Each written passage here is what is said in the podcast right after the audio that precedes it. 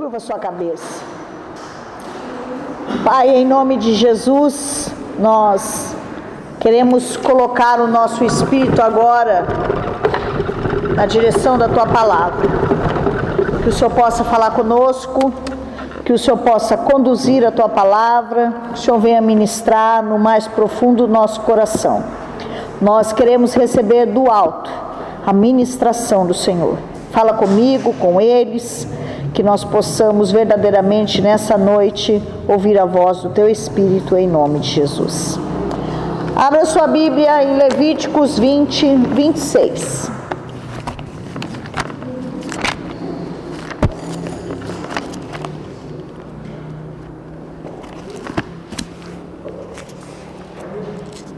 Levíticos 20, 26.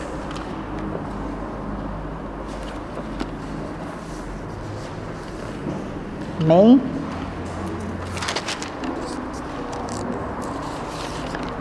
Aleluias. Achou? Diz assim a palavra do Senhor: Sereis consagrados a mim, pois eu, Yahvé, o Senhor, sou santo, e vos separei de todos os povos para serdes exclusivamente meu. Amém? Bom, essa palavra, se você voltar no enunciado dela, você vai perceber que o Senhor estava dando, instruindo Israel a se separar de coisas profanas e de pecados.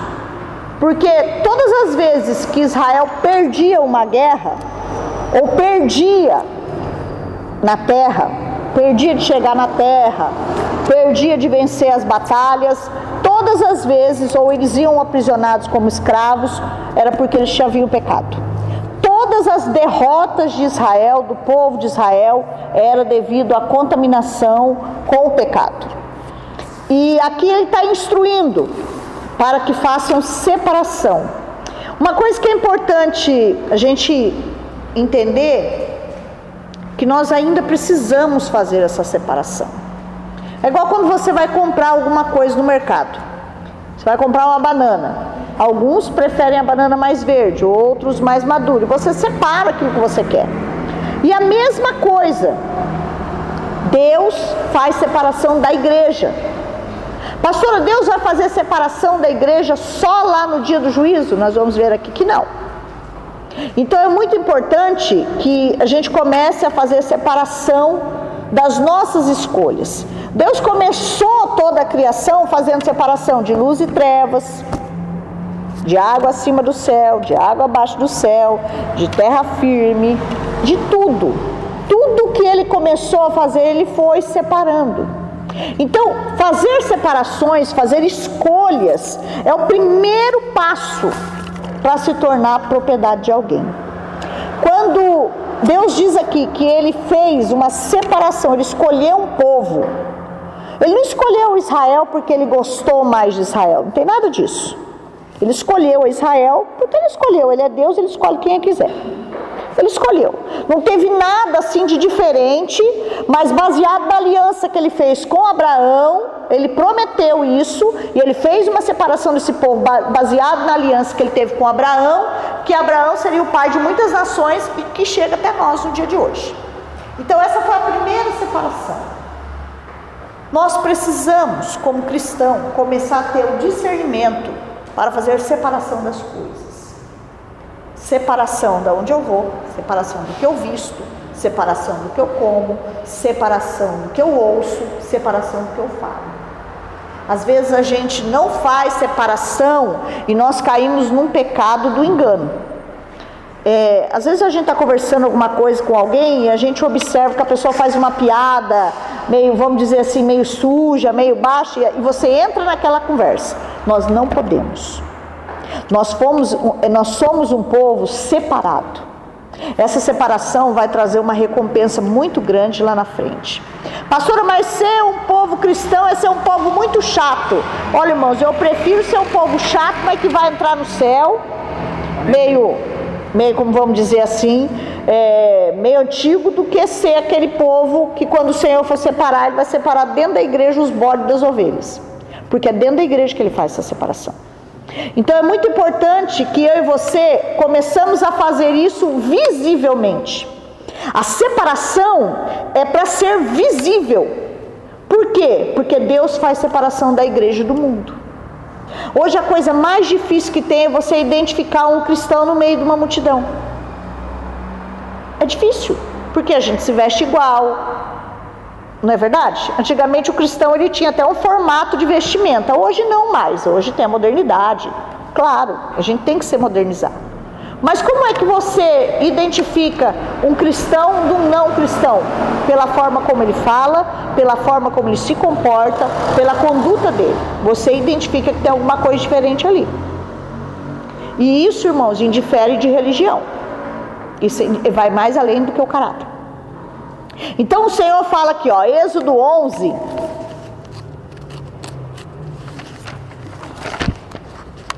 Eu peguei bastante versículo. Pastor, só no velho? Não, eu guardei o novo para o fim. O novo é forte. Êxodo 11, 7. Contudo, entre todos os filhos de Israel, Desde os homens até os animais, não se ouvirá o rosnar de um cão sequer, para que saibas que o Senhor fez separação entre os egípcios e os israelitas. O que, que significa isso aqui? Quando Deus falou que ia passar o anjo da morte fazendo a limpeza no Egito. E ele falou: não vai ouvir nenhum cão dos judeus rosnar, porque não vai passar nem perto, eles não vão ver a sombra do anjo da morte. Isso é muito sério. Deus separou ali. Então, todas as vezes que Deus quer fazer algo pelo seu povo, a primeira coisa que ele faz é a separação do santo do profano. O povo separado tem que aprender a se separar. Levíticos 10, 10.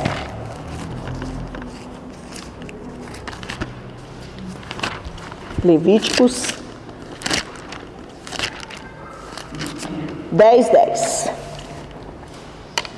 E isso, sempre que tiverdes de separar o sagrado e o profano, o impuro do puro. Aqui foi a ordem que ele começou direcionando o ofício dos sacerdotes. E ele deixa alguns ritos para os sacerdotes: não bebam bebida fermentada.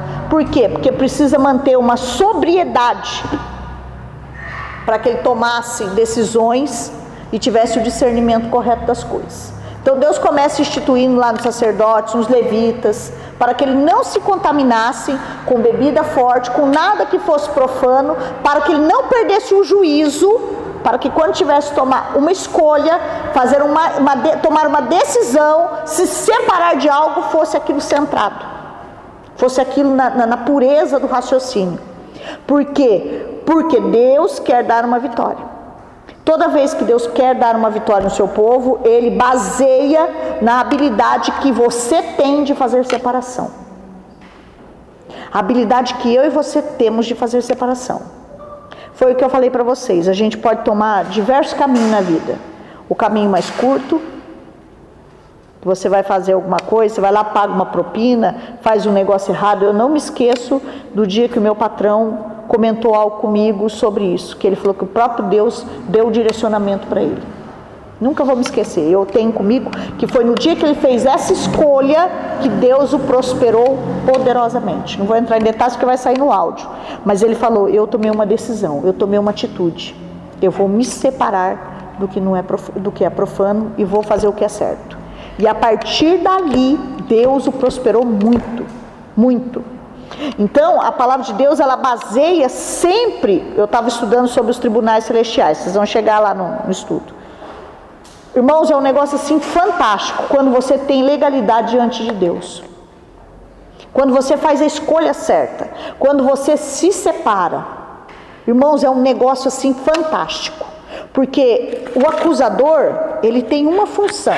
E eu estava estudando nesse curso que eu estou fazendo, o acusador ele tem uma, uma, uma ação. Acusador significa acusar diante de um juiz. Que é o papel do promotor, vamos dizer assim. Ele tem o poder de acusar diante de um juiz sem o direito do advogado naquele momento. Então, quando Satanás vai no tribunal celestial e ele apresenta as tem ninguém para nos defender ali. Porque o advogado ele só vai defender, Jesus não vai ser aquele advogado que defende a causa errada. Ele vai defender o que é verdade. Olha. Então, quando Satanás apresenta as nossas ilegalidades, não tem quem nos defenda se a separação, se a escolha não foi correta. Então, aí nós somos acusados diante de um juiz. E o que o juiz vai fazer se nós formos acusados diante do juiz sem direito de defesa? Ele vai nos condenar. Existe uma condenação. Então há uma sentença. E quando aquilo ainda é premeditado, meu Deus, eu não sabia nada disso, irmãos. Eu não tinha essa noção da onde que nós temos que guerrear nos tribunais celestiais. Eu, isso é um pedaço bem avançado, mais frente eu vou passar para vocês. Porque assim, começa primeiro, segundo, terceiro, só. Você é louco. Mas dá para se entender do que é Bíblia. Ele foi mostrando na Bíblia quais os tribunais que a gente acessa. E quando é que nós perdemos o direito da defesa? Quando nós fazemos a, a escolha de estar com o profeta. Todas as vezes que a gente escolher o lado maculado, o que é profano, pastora? O lado contaminado. O lado que você coloca é contaminação. Então, fazer separação, irmãos, vai fazer toda a diferença na vida do cristão daqui para frente. Amém? Então, o povo separado tem que aprender a se separar. 2 Coríntios, continuando nesse mesmo tema. 2 Coríntios.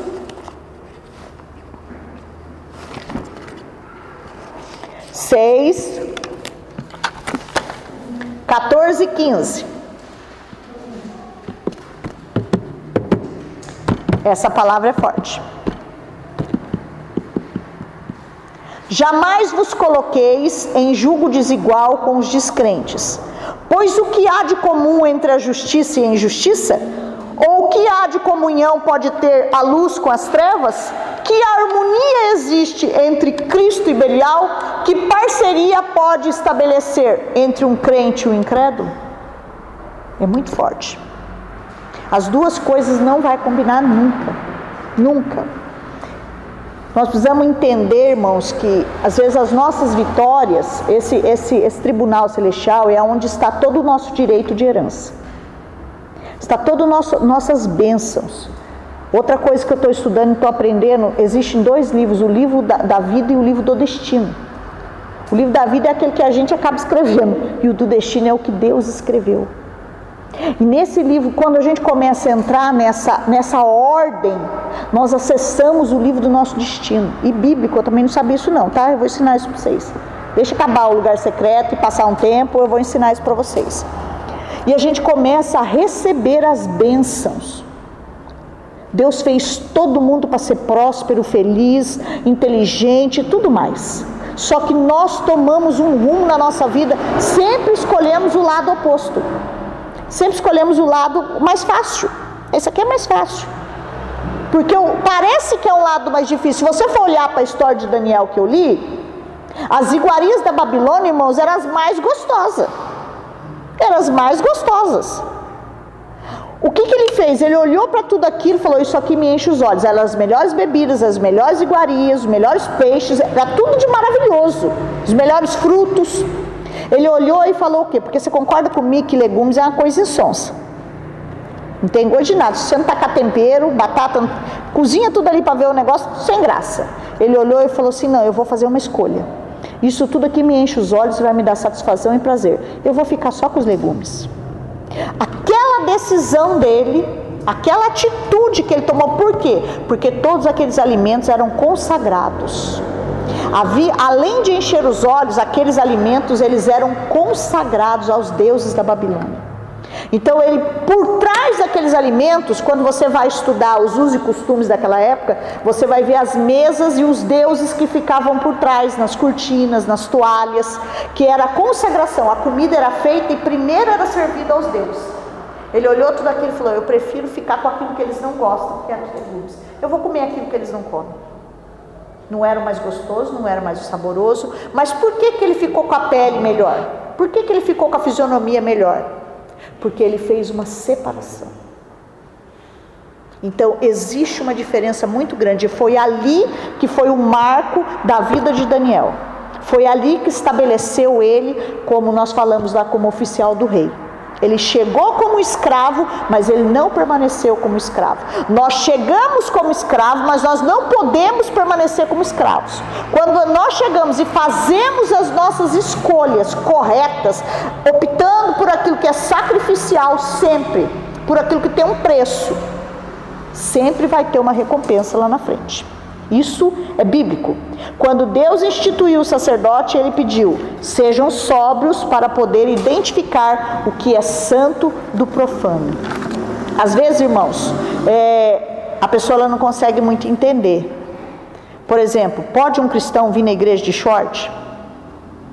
A pastora Márcia ligou para mim e falou assim: Pastora do céu, teve uma lá abençoada que foi com short que estava com cinco dedos para cima do joelho. Eu falei: O que, que a senhora fez? Nada, eu tinha colocado para fora.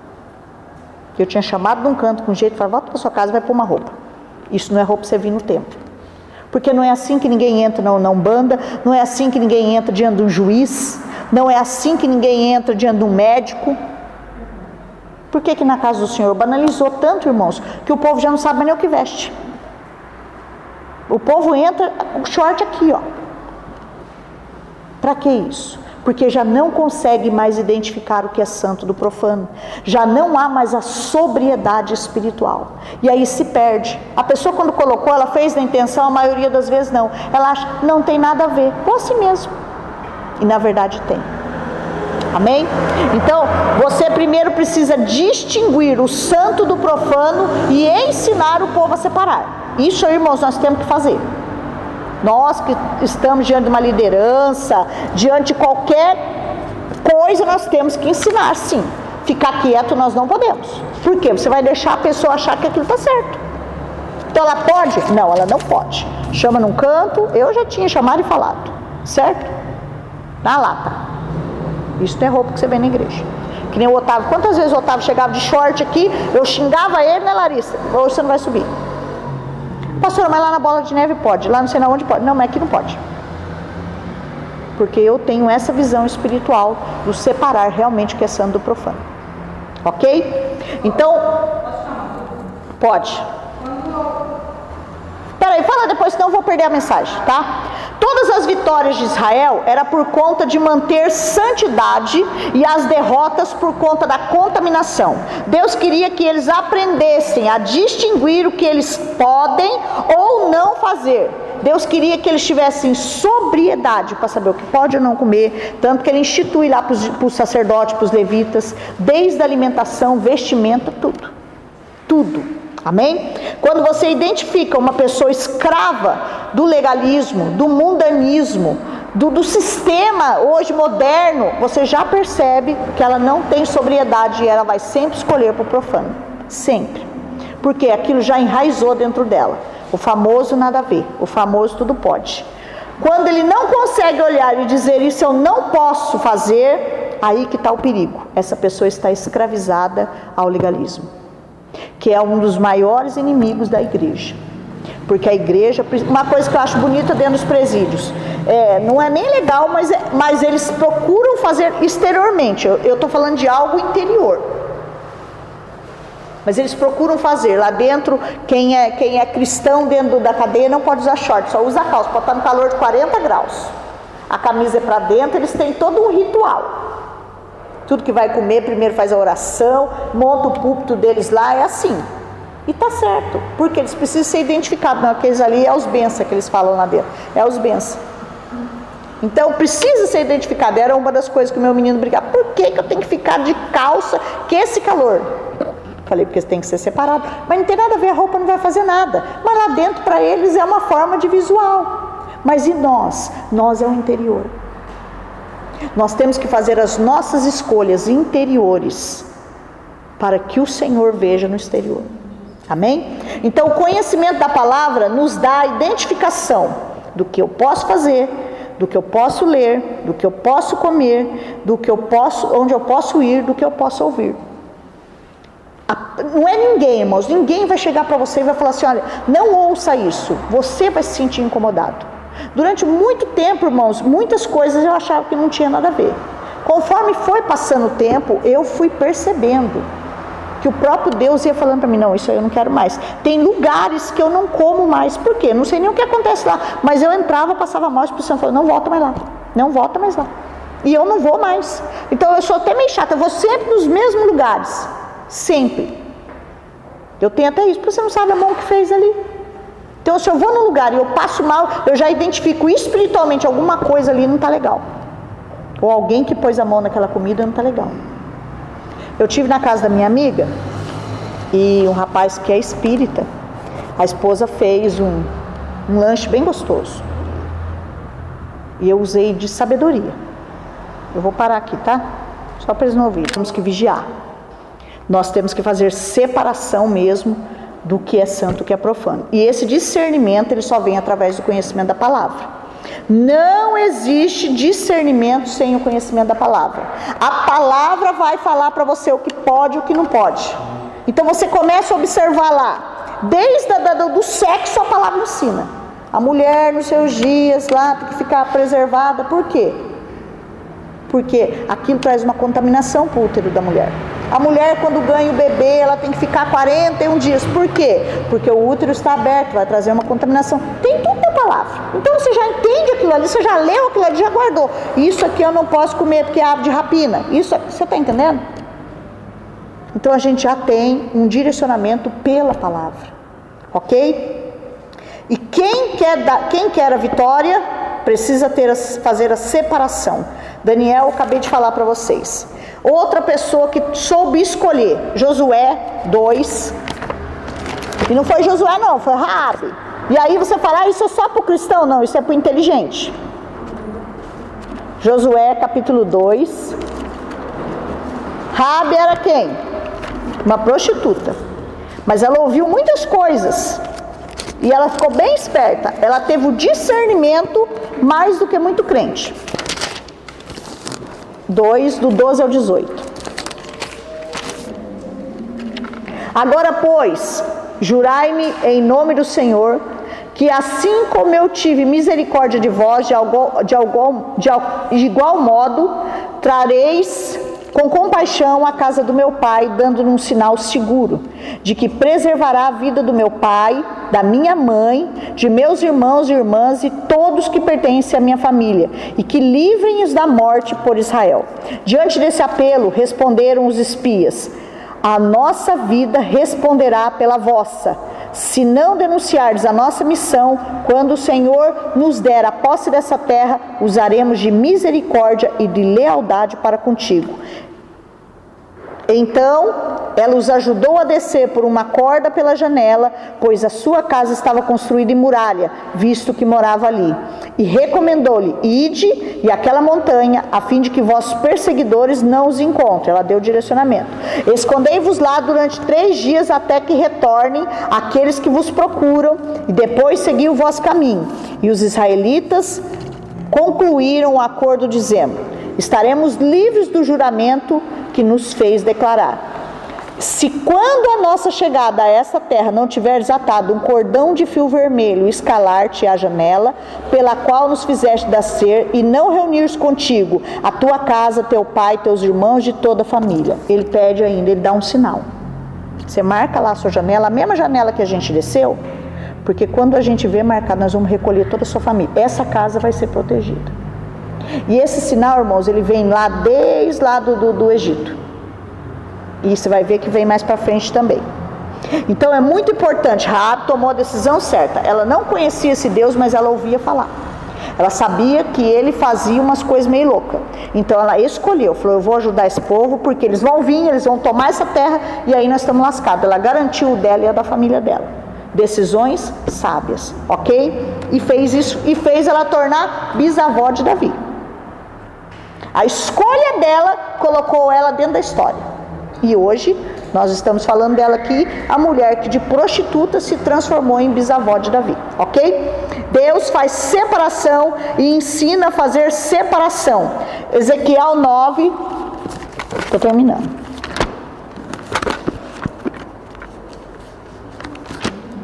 Ezequiel 9, do 3 ao 4.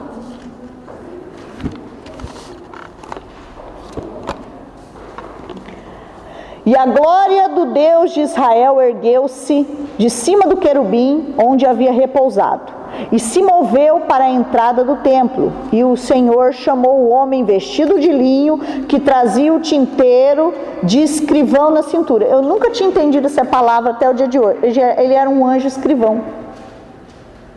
Ele era um anjo com uma função específica, fazer uma marca. E o Senhor ordenou: passa pelo meio da cidade, pelo meio de Jerusalém e marca com um sinal a testa das pessoas que se aborrecerem, e não compactue com todas as abominações que cometem no meio do meu povo. Olha o que, que Deus falou: pega lá, anjo tinteiro, anjo escrivão, vai com o tinteiro lá, e todos aqueles que é contra o sistema profano, você marca eles, porque Deus fala que eu vou passar e vou destruir o resto. E a Bíblia diz que ele passa e destrói o resto. E ó, no 5. Enquanto eu ouvia isto, ele disse aos outros executores: Passai, pois, pela cidade, seguindo os passos do escrivão, e exterminar sem piedade nem compaixão todos os demais. Então Deus faz, manda até marcar. Aqueles que se indignavam eram marcados e o Senhor os livrava da morte. Por isso, irmãos, não ameis o mundo nem o que nele há. Isso é bíblico. Nós temos que olhar o mundo, o mundo é passageiro. E nós também. A nossa passagem aqui é pouco, é pouquíssimo tempo, ok? Então, separação dentro da igreja. Deus faz. Agora que eu deixei o melhor para o final. Mateus. Mateus 25. Depois você já pergunta, tá, Carol? 31, senão eu perco aqui o fio da meada.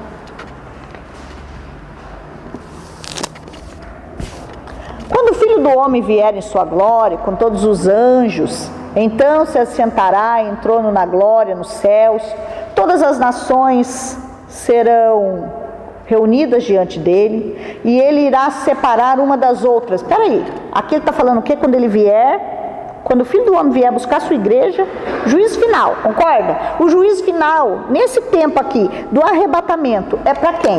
É para o crente ou para o não crente? É para o crente, é para o cristão. E aí, olha o que ele diz aqui: ó, todas as nações serão reunidas diante dele, e ele, nações é o povo, tá, irmãos? Nações nem sempre na Bíblia é, é países, tá? Aqui está falando de povo. E posicionará as ovelhas à sua direita e os bodes à sua esquerda. Entendeu aqui? Então dirá o rei a todos que estiverem à sua direita: Vinde, abençoados de meu pai, recebei como herança os reinos, a qual vos foi separado desde a fundação do mundo. Preparado. Não tem filha. Nós marcamos a lista. Dia 2 eu vou. Pois tive fome e me deste de comer, tive sede e me deste de beber, fui estrangeiro e, e, e vós me acolheste. Quando necessitai de roupas, vós me vestistes. Estive no inferno e vós cuidaste de mim. Estive preso e foste me visitar.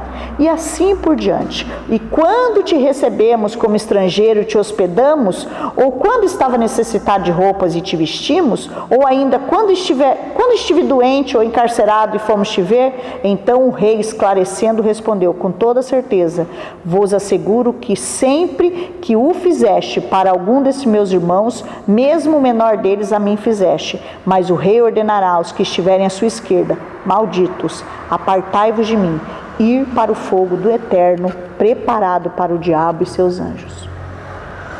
Então, isso aqui ainda é para a igreja. É por isso que não dá para falar que uma vez salvo, sempre salvo. Isso aqui contradiz também. Se não houver a conversão, a salvação é importante, a primeira, mas depois tem a conversão. E a conversão é o que? Mudar de rota, ser separado do santo, separado do profano. O santo separado do profano. Ok? E Efésios 1,13. Também foi marcado. Finalizando.